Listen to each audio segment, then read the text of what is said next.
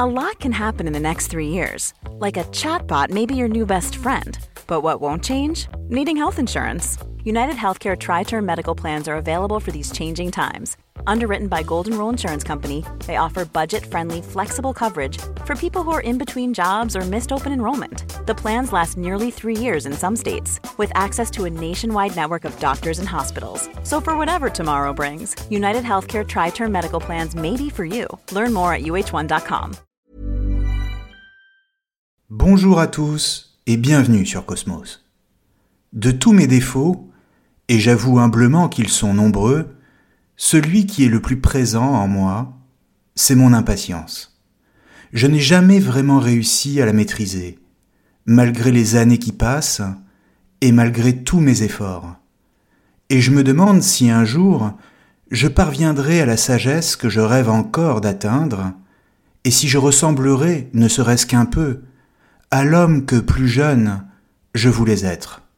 Mais la vérité, c'est que j'ai toujours eu horreur d'attendre, parce que je sais bien que derrière toute attente se cache quelque chose, une vérité profonde de la nature, et qui m'inquiète, comme elle inquiète tout homme dès qu'il en prend conscience.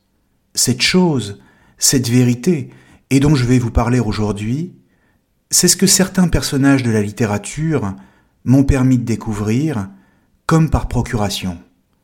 Et notamment l'un d'eux, le personnage de Giovanni Drogo, dans le roman Le désert des Tartares. Le désert des Tartares est un roman de l'écrivain italien Dino Buzzati, publié en 1940. Il prend place dans un pays et à une époque inconnue où un jeune homme, Giovanni Drogo, vient juste de sortir breveté de l'académie militaire et d'être nommé officier au grade de lieutenant. Il doit prendre son service à l'extrême limite de l'Empire, sur la frontière la plus éloignée de la capitale, dans un fort perdu au milieu d'un désert, le fort Bastiani. Celui-ci est bâti sur des hauteurs qui dominent une plaine caillouteuse où ne passe jamais personne, le vent s'écrase bruyamment sur les parois rocheuses des redoutes, et au loin, on aperçoit des montagnes aux sommets enneigés, et qui n'inspirent que la solitude et la désolation à quiconque est arrivé jusque-là pour les contempler. En réalité, ce n'est pas une très bonne affectation pour un jeune officier ambitieux et qui rêve d'aventure et de gloire. Le fort Bastiani a même tout d'une prison, et même si Drogo n'est pas vraiment un détenu, le désert suffit à lui seul pour l'enfermer. D'ailleurs, il ne cesse de rappeler qu'il a été nommé là par hasard, comme pour souligner qu'il ne s'agit pas d'une punition, et qu'il n'a rien fait pour mériter d'être envoyé au fort Bastiani. Et d'une certaine manière, tout homme est toujours là où il est, par hasard. Pourtant, certains officiers sont là depuis de longues années déjà. C'est le cas du capitaine Ortiz, le premier que Drogo a rencontré sur la route de Bastiani, et qui lui explique qu'il est au fort depuis 18 ans. 18 ans passés dans un pareil endroit, où plus rien n'existe, et où le temps s'écoule peu à peu, comme un acide qui dévore tout. La jeunesse, les rêves, les espoirs. En fait, c'est la vie qui disparaît peu à peu quand on est à Bastiani. Les lumières de la ville paraissent appartenir à un autre monde, étranger et lointain, que l'on a connu jadis, mais qui est désormais hors d'atteinte. Les soirées, les femmes, les amours, tout cela n'existe plus ici. On est comme un condamné en sursis, tout entier livré à l'ennui le plus profond, le plus pur, et qui n'a rien d'autre à faire qu'à attendre.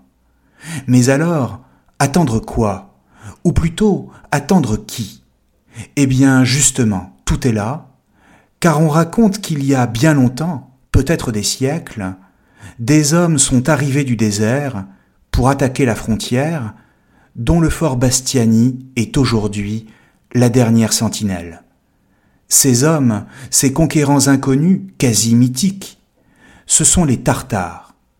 Les soldats entre eux n'en parlent que rarement, mais à dire le vrai, Si certains sont encore à Bastiani depuis si longtemps, c'est pour les attendre. Pourquoi? Eh bien parce que les Tartares, même si on les imagine redoutables, évoquent pour les hommes de Bastiani la promesse de la gloire, dans une guerre désespérée, pour défendre la dernière frontière de leur pays.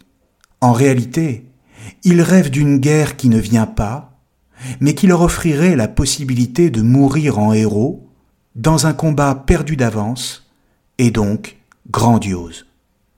Écoutons ce que dit Buzzati à ce sujet. Certes, même ce soir-là, personne, à part quelques soldats, ne prononce le mot qui est dans le cœur de chacun. Les officiers préfèrent ne pas le dire, car c'est justement là leur espoir. C'est à cause des Tartares qu'on a bâti les murs du fort, à cause d'eux qu'ils passent ici une grande partie de leur vie. C'est à cause des Tartares que les sentinelles marchent jour et nuit, tels des automates, et les uns nourrissent chaque matin d'une foi nouvelle cet espoir. Les autres le gardent caché tout au fond d'eux-mêmes, d'autres encore ne savent même pas l'avoir encore. Ils croient l'avoir perdu. Mais personne n'a le courage d'en parler. Cela semblerait de mauvais augure, cela paraîtrait surtout confesser ses pensées les plus chères, et les soldats ont honte de cela. Fin de citation. On voit donc que les soldats sont là dans l'espoir d'une guerre avec les Tartares. Simplement voilà, le temps passe, c'est-à-dire les années, les décennies, mais les Tartares ne viennent pas. Et c'est pourquoi plus personne n'y croit vraiment. Ils ont simplement pris l'habitude de cette vie de caserne. L'existence au fort est rythmée par les exercices militaires et encadrée par le règlement, ce qui le rend d'autant plus absurde, car à quoi bon s'exercer au tir, faire des manœuvres, programmer des tours de garde, au milieu d'un désert où il ne se passe rien? À quoi bon tout cela quand on a perdu tout espoir de voir arriver le moindre ennemi? S'agit-il seulement de meubler le temps ce monstre inexorable qui s'empare des vies et détruit les consciences les plus obstinées? Car peut-être que voilà le véritable sujet du roman, c'est-à-dire le temps lui-même, et dont Buzzati fait la description par ses effets. Mais qu'est-ce que le temps exactement? Et se pourrait-il que cette histoire nous fasse entrevoir quelque chose qui nous concerne tous? Ou si vous préférez, Serait-il possible que Giovanni Drogo, ce soit chacun d'entre nous? Pour le dire très simplement, le temps est ce qui mesure notre existence, en nombre d'années par exemple, et ce qui, dans le même temps, l'affecte, c'est-à-dire la fait changer, voire la trouble, et ce qui, in fine, y met un terme. Le temps est donc la condition première de l'existence, mais aussi ce qui la délimite et lui donne sa finitude, parce que le temps de l'existence n'est pas illimité. Il y a donc un paradoxe ici, et qui est que le temps est à la fois la condition de possibilité de l'existence et aussi ce qui la voue à la mort. Nous sommes des êtres finis parce que notre temps est pour ainsi dire compté. Or, dès lors que l'horizon de toute existence est sa propre finitude, sa propre mort, c'est-à-dire ce vers quoi elle se dirige inexorablement, alors on peut dire que l'existence est en elle-même une attente de la fin. Dès le jour de notre naissance, nous sommes placés en situation d'attendre le jour de notre mort. Il ne s'agit pas d'une attente volontaire ou décidée de notre part, mais d'une attente imposée par notre condition elle-même. Si vous préférez, l'attente est l'étoffe de notre existence, c'est-à-dire son principe même. Nous n'avons pas à attendre quelque chose de précis, que ce soit les tartares dans le cas de Drogo ou autre chose, pour faire l'expérience de l'attente, puisqu'elle est en elle-même notre condition. En tant qu'homme, nous sommes des êtres qui attendons, à la différence des animaux qui, eux, vivent le temps directement et uniquement au présent, c'est-à-dire dans l'instinct.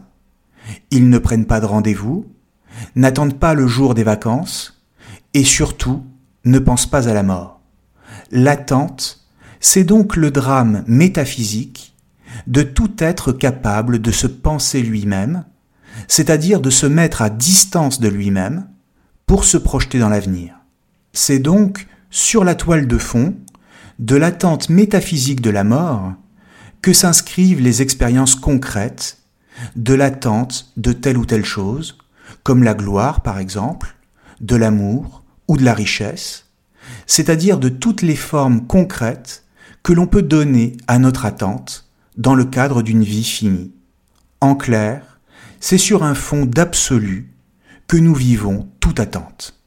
Qu'est-ce que cela veut dire exactement? Eh bien simplement que quand nous attendons quelque chose, quoi que ce soit, ce que nous attendons vraiment, au-delà de la chose, c'est l'épuisement de notre attente, sa disparition, sa dissolution dans un état où nous n'aurons plus rien à attendre. Nous attendons de ne plus avoir à attendre. Par exemple, quand vous avez soif que vous attendez qu'on vous donne un verre d'eau, ce que vous attendez vraiment, c'est de ne plus souffrir de la soif d'abord, de l'attente ensuite. En clair, ce que vous attendez, c'est un absolu. Toute attente est attente d'éternité. Cette attente-là, que l'on peut appeler métaphysique, c'est l'enjeu de toute attente. C'est ce que vous attendez vraiment, abstraction faite, de tous les objets que vous donnez à votre attente dans le monde. Mais bien sûr, le problème, c'est que l'existence ne peut jamais vous donner une telle chose. Dans ces conditions, à travers le drame de Giovanni Drogo, et qui est, encore une fois, de vivre dans l'attente d'une guerre censée lui apporter la gloire, mais qui n'arrive jamais, c'est le drame de toute vie humaine qui est décrit par l'auteur. Comme Drogo, tout homme est en attente, car tendu vers l'horizon général de son existence, c'est-à-dire sa propre mort. Et cela parce que, paradoxalement, c'est elle qui lui permet de donner un sens à sa vie. Pourquoi? Eh bien parce qu'en imaginant que vous soyez immortel, et que toutes les expériences vous soient possibles, puisqu'à un moment donné, le temps n'étant pas un problème, vous réussirez forcément à faire tout ce que vous voulez, que se passera-t-il à votre avis? Si vous aviez assez de temps pour faire et pour réaliser tous les objectifs que vous puissiez vous donner, qu'adviendrait-il exactement selon vous? La réponse, c'est que vous ne feriez plus rien. Vous seriez dans l'inaction la plus totale. Parce que si tout devient possible, alors à quoi bon agir? D'une certaine manière, le paradoxe, c'est qu'il n'y aurait rien de plus mortifère que d'avoir à vivre éternellement. Autrement dit, c'est parce que nous sommes des êtres mortels qu'il nous est possible de désirer remplir nos vies, de faire des expériences enrichissantes et de donner un sens à notre vie. De la même manière, c'est le fait d'être placé en situation d'attente de la mort qui nous permet d'avoir faim de la vie, d'avoir de l'appétit pour elle. Car si nous n'avions plus rien à attendre, nous n'aurions plus à vivre. Et c'est peut-être ce qu'il y a de plus délicieux. Attendre est bien plus délicieux que l'obtention même de ce qu'on attend. En ce sens, l'arrivée des choses tant attendues est toujours un peu décevante, car les choses ne sont jamais aussi parfaites que quand nous les attendons et que nous les imaginons, surtout quand nous sommes sur le point de les obtenir. Mais dès qu'elles sont obtenues, alors elles perdent leur saveur. L'érotisme, par exemple, tient tout entier dans l'attente, c'est-à-dire dans une sorte de suspension du temps, où l'on se sent en équilibre entre le désir de posséder et celui de ne pas brusquer les choses. Or, quand on ne souhaite plus attendre, c'est qu'on a perdu l'espoir de voir les choses arriver, et que donc on en a perdu l'appétit. Tout l'art, en érotisme comme en toute chose, c'est donc de ne pas laisser l'attente retomber et de la maintenir par un effort constant de relance. Mais pour cela, il faut bien que l'attente reçoive, même rarement, quelques signes, quelques encouragements qui seront autant de promesses que les choses viendront Normally, being a little extra might be a bit much, but not when it comes to healthcare. That's why United Healthcare's Health Protector Guard fixed indemnity insurance plans, underwritten by Golden Rule Insurance Company, supplement your primary plan so you manage out of pocket costs. Learn more at uh1.com. Qui permettront de maintenir une tension entre vous et le monde. C'est d'ailleurs pourquoi, dans le roman, les officiers qui, rongés par le désespoir de ne jamais voir l'ennemi arriver, en viennent à ne plus attendre, et que par conséquent, ils ne sont plus que des âmes en peine, des fantômes qui hantent le fort. D'ailleurs, ils reçoivent bien des signes pour encourager leur attente, sous la forme de petits points noirs qui semblent bouger sur l'horizon, et qu'ils aperçoivent à la longue vue. Nul doute possible, il ne peut s'agir que de mouvements de troupes qui, même si elles sont loin encore, ne peuvent finir que par arriver. Par ces signes, les soldats commencent à savoir que l'ennemi est là et qu'il est en train de construire une route à travers le désert. Seulement voilà, ils n'y croient plus. À commencer par le commandant du fort, un certain colonel Philimore. Il sait que les troupes arrivent, mais il n'ose plus y croire. Il se dit que c'est impossible, et donc ne donne aucun ordre et laisse faire.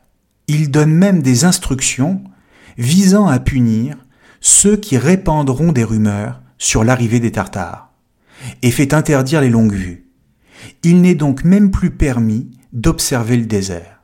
En un sens, ces soldats sont déjà morts, non pas parce qu'ils ont attendu trop longtemps, mais justement parce qu'ils ont cessé d'attendre, et donc, en ce sens, d'exister.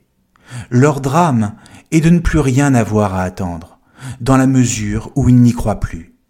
Comprenons bien qu'il est certes douloureux d'attendre, quel que soit l'objet de son attente, mais il est beaucoup plus problématique de ne plus rien avoir à attendre du tout. Car alors naît une angoisse qui nous met face à nous-mêmes et à notre propre inconsistance. Alors que font-ils, dans le roman, ceux qui n'attendent plus? Ils demandent une autre affectation et quittent le fort. Ils retournent à la ville et à ses plaisirs, mais très rapidement ils découvrent, avec la plus profonde amertume, que le monde auquel ils sont revenus n'est plus fait pour eux, et qu'ils s'y sentent comme des étrangers. Le fort a pris le meilleur d'eux-mêmes, a éteint tous leurs espoirs et toutes leurs attentes, si bien qu'ils n'ont plus rien à offrir à ceux qui naguère les avait aimés. C'est ainsi qu'après quatre ans passés au fort, Drogo revient en ville à l'occasion d'une permission et en profite pour rendre visite à ses amis et à son ancienne fiancée. Voici comment Buzzati décrit ce retour de Drogo chez lui. Sa chambre était restée identique, telle exactement qu'il l'avait laissée. Pas un livre n'avait été déplacé. Pourtant, elle lui sembla celle d'un autre. Il s'assit dans le fauteuil, écouta le bruit des voitures dans la rue, le murmure qui venait par intermittence de la cuisine. Il était tout seul dans sa chambre, sa mère priait à l'église, ses frères étaient loin. Le monde entier vivait donc en se passant parfaitement de Giovanni Drogo. Il ouvrit une fenêtre, vit les maisons grises, des toits et encore des toits, le ciel de suie. Il chercha dans un tiroir ses vieux cahiers d'écolier, un journal qu'il avait tenu pendant des années, certaines lettres, il s'étonna d'avoir écrit ces choses et ne s'en souvenait plus du tout. Tout cela se rapportait à des événements étranges et oubliés. Il s'assit au piano, essaya de plaquer un accord, referma le couvercle du clavier. Et maintenant se demandait-il. Tel un étranger, il erra par la ville, à la recherche de ses anciens amis, et il apprit qu'ils étaient tous très occupés, dans les affaires, dans de grandes entreprises, dans la politique, ils lui parlèrent de choses sérieuses et importantes, d'usines, de voies ferrées, d'hôpitaux. L'un d'eux l'invita à dîner, un autre s'était marié, ils avaient tous pris des routes différentes, et en quatre ans, ils étaient déjà loin. Il essayait, mais malgré tous ses efforts, il n'y parvenait pas. Mais lui aussi, peut-être, n'en était plus capable de faire renaître les conversations de jadis, les vieilles plaisanteries, les expressions convenues, il parcourait la ville à la recherche de ses vieux amis, et ceux-ci avaient été nombreux, mais il finissait par se retrouver seul sur un trottoir, avec devant lui de longues heures vides, avant de voir arriver le soir. La nuit, Il restait dehors jusqu'à une heure tardive, bien décidé à s'amuser. Chaque fois, il sortait plein des vagues espoirs de bonne fortune habituels aux jeunes gens, et chaque fois, il rentrait déçu. Il se reprit à haïr les rues, qui le ramenaient solitaire chez lui, toujours les mêmes et toujours désertes. Fin de citation. Et maintenant, dit Drogo, comme si revenir en ville et reprendre le cours de sa vie lui était devenu impossible.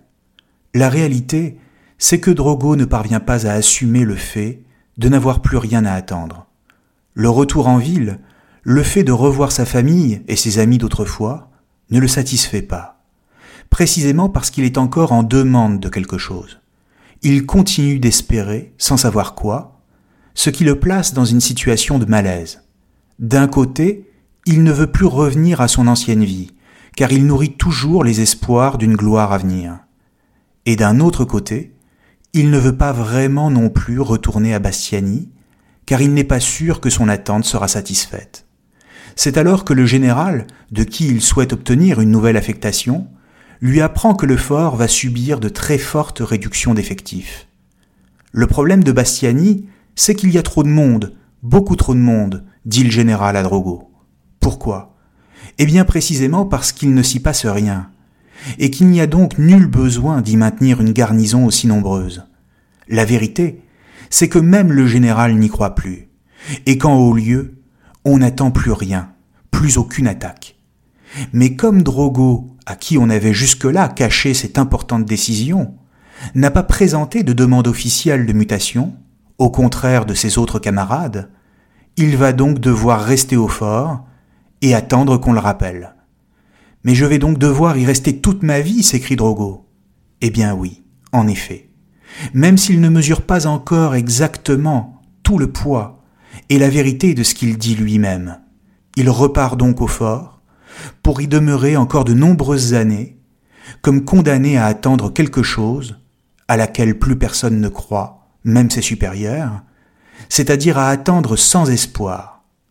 C'est donc à ce moment-là, c'est-à-dire au plus profond de son désespoir, que Drogo commence à toucher du doigt la dimension métaphysique de l'attente, et donc que ce qui l'attend au-delà des Tartares, c'est tout à fait autre chose, mais qu'il n'arrive pas encore à nommer. Le roman n'est donc rien d'autre qu'une magnifique métaphore, une métaphore de la vie humaine et du destin de l'homme placé devant l'attente métaphysique de la mort. Mais il s'agit aussi, et peut-être surtout, du difficile apprentissage de la maîtrise de son désir. On peut même parler de ce point de vue de roman initiatique, pourquoi? Eh bien parce qu'il apprend à ne plus désirer ce qu'il ne peut avoir, à ne pas attendre ce qui n'est pas à sa portée. Il commence par nourrir des rêves de grandeur et d'héroïsme, mais son attente de la gloire guerrière est vaine. Alors, progressivement, il apprend à ramener son attente à des choses de plus en plus simples, si bien qu'il passera toute sa vie au fort Bastiani parce qu'il a appris à se contenter de peu. C'est d'ailleurs ce qu'il apprend aux côtés du commandant Ortiz au détour d'une conversation, quand celui-ci lui dit J'ai appris à me contenter de peu, disait le commandant, devinant ce que pensait Giovanni. Chaque année, j'ai appris à désirer toujours moins. Si tout va bien pour moi, je rentrerai chez moi avec le grade de colonel. Et ensuite, demandait Drogo. Et ensuite, c'est tout, fit Ortiz, avec un sourire résigné. Ensuite, j'attendrai encore. La récompense du devoir accompli, conclut-il d'un ton de plaisanterie. Fin de citation. Autrement dit, Drogo, cet homme dont tout pourrait laisser penser qu'il a échoué, c'est du moins de cette façon qu'on a coutume de le présenter, puisqu'il a laissé passer la vie pour rien dans une attente inutile, et qui meurt dans une auberge totalement oubliée, au moment même où l'ennemi arrive enfin, cet homme est en réalité le plus haut exemple d'un accomplissement supérieur. Le type d'accomplissement dont l'enjeu n'est pas simplement la gloire, mais la conquête de soi-même parvenir à maîtriser son attente, et donc son désir, sentir la vanité du monde et de ceux qui entendent le dominer, c'est élever son esprit à une lucidité extrême. C'est gagner une liberté nouvelle, malgré la certitude de la mort et la vérité de l'existence. Parvenir à cela, c'est enfin appartenir à une aristocratie de l'esprit, c'est-à-dire à une élite dont les membres, parce qu'ils ne sont plus soumis à une angoisse métaphysique, sont libres de s'inventer comme ils l'entendent, et d'observer leur propre finitude avec plus de hauteur. Du haut des cimes, pour le dire comme Nietzsche. Ici, celui qui recherche la gloire devient presque risible. En clair, c'est une aristocratie du courage, mais non pas le courage de la bataille et de l'héroïsme, mais du courage de l'homme face à la mort. Car ce qu'il attend, et en ce sens le véritable ennemi qu'il a attendu toute sa vie, c'est la mort. C'est de ce courage-là dont il fait preuve à la toute fin du livre, quand la mort pénètre dans sa chambre et qu'il relève son col pour l'affronter. L'auteur dit même qu'il s'agit d'une mort bien plus ambitieuse que celle d'un ancien camarade mort autrefois dans les montagnes avec dignité. C'est une mort dans l'obscurité et la solitude, c'est-à-dire d'un héroïsme dont personne ne sera témoin et que je vais vous lire au moment de vous quitter aujourd'hui. Mais au fond, pouvait-il rêver d'un héroïsme plus grand et d'un ennemi plus noble? Oui, Angostina était mort à la cime d'une montagne, au cœur de la tempête. Il s'en était allé tout seul, avec vraiment beaucoup d'élégance. Mais il était bien plus ambitieux, de finir bravement dans les conditions où se trouvait Drogo, dévoré par la maladie, exilé parmi des inconnus. Mais une question lui vint ensuite à l'esprit.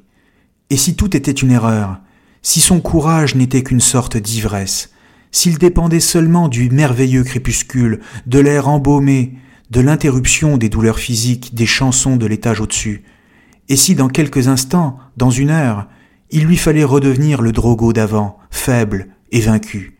Non, ne pense pas à cela, Drogo. Maintenant cesse de te tourmenter. Maintenant le plus dur a été fait. Même si les douleurs t'assaillent, même s'il n'y a plus de musique pour te consoler, et si au lieu de cette nuit magnifique viennent des brumes fétides, le résultat sera le même. Le plus dur a été fait, on ne peut plus te frustrer. L'obscurité a empli la chambre. Ce n'est qu'à grand-peine que l'on peut distinguer la blancheur du lit, et tout le reste est noir. Sous peu, la lune devrait se lever. Drogo aura-t-il le temps de la voir ou faudra-t-il qu'il s'en aille avant? La porte de la chambre a un frémissement et craque légèrement. Peut-être est-ce un courant d'air, un simple coup de vent comme il y en a par ces inquiètes nuits de printemps. Mais peut-être aussi est-ce elle qui est entrée, à pas silencieux, et qui maintenant s'approche du fauteuil de Drogo. Faisant un effort, Giovanni redresse un peu le buste, arrange d'une main le col de son uniforme, jette encore un regard par la fenêtre, un très bref coup d'œil, pour voir une dernière fois les étoiles, puis dans l'obscurité, bien que personne ne le voie, il sourit. Merci à tous et à très bientôt sur Cosmos.